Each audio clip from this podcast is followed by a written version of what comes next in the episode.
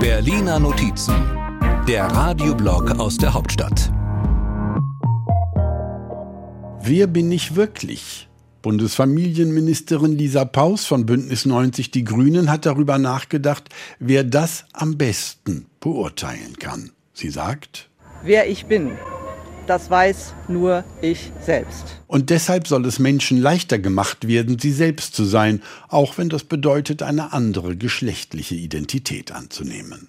Neuerdings geistert auch die Frage durchs Regierungsviertel, wer Lisa Paus eigentlich ist und was sie umtreibt, wenn sie zum Beispiel einen Plan der FDP blockiert, weil sie mit ihrer Kindergrundsicherung in der Koalition nicht vorankommt.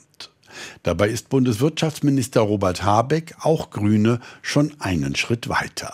Er fragt nicht nur, wer da eigentlich mit ihm regiert, sondern vor allem, welchen Eindruck die Truppe macht. Wir versauen es uns permanent selbst und das ist natürlich auf Dauer kein Erfolgsgeheimnis. Nee, Geheimnis sowieso nicht, findet ja in aller Öffentlichkeit statt. Und die darf sich in ganz anderer Hinsicht auf ein paar Veränderungen einstellen. Denn mit dem neuen Namensrecht werden auf die Frage, wer sind Sie, jetzt viel mehr verschiedene Antworten möglich.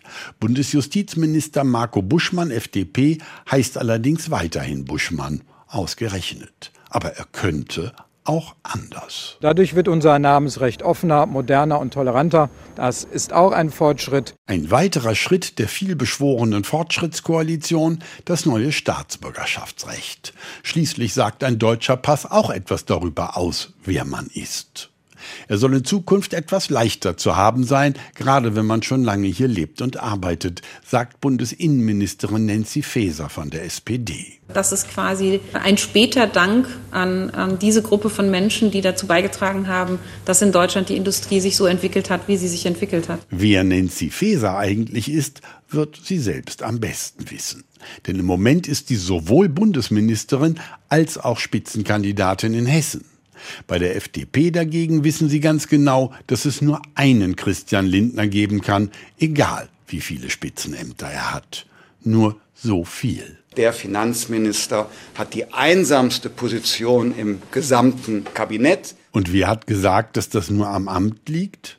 Und was ist überhaupt mit Olaf Scholz? Was der Bundeskanzler für einer ist, dazu hier ein Detail, preisgegeben auf eine Kinderfrage von Regierungssprecher Steffen Hebestreit. Ähm, war Olaf Scholz gut in der Schule? Ich fürchte, der war ziemlich gut in der Schule. Er sagte mal von sich auf die Frage, ob er ein Streber gewesen sei. Ich fürchte ja. Streber zum Fürchten. Wo war ich? Ach ja, bei der Frage, wer bin ich wirklich? Hier eine Selbstauskunft des Bundeskanzlers. Man nennt uns niedlich die Babyboomer, obwohl wir schon ziemlich erwachsen sind und einige von uns jetzt in Rente gehen. Von wegen niedlich. Glauben Sie bloß nicht, wen Sie vor sich haben. Die Berliner Notizen. Immer sonntags hier bei MDR aktuell. Und immer auch als Podcast. Überall da, wo es Podcasts gibt.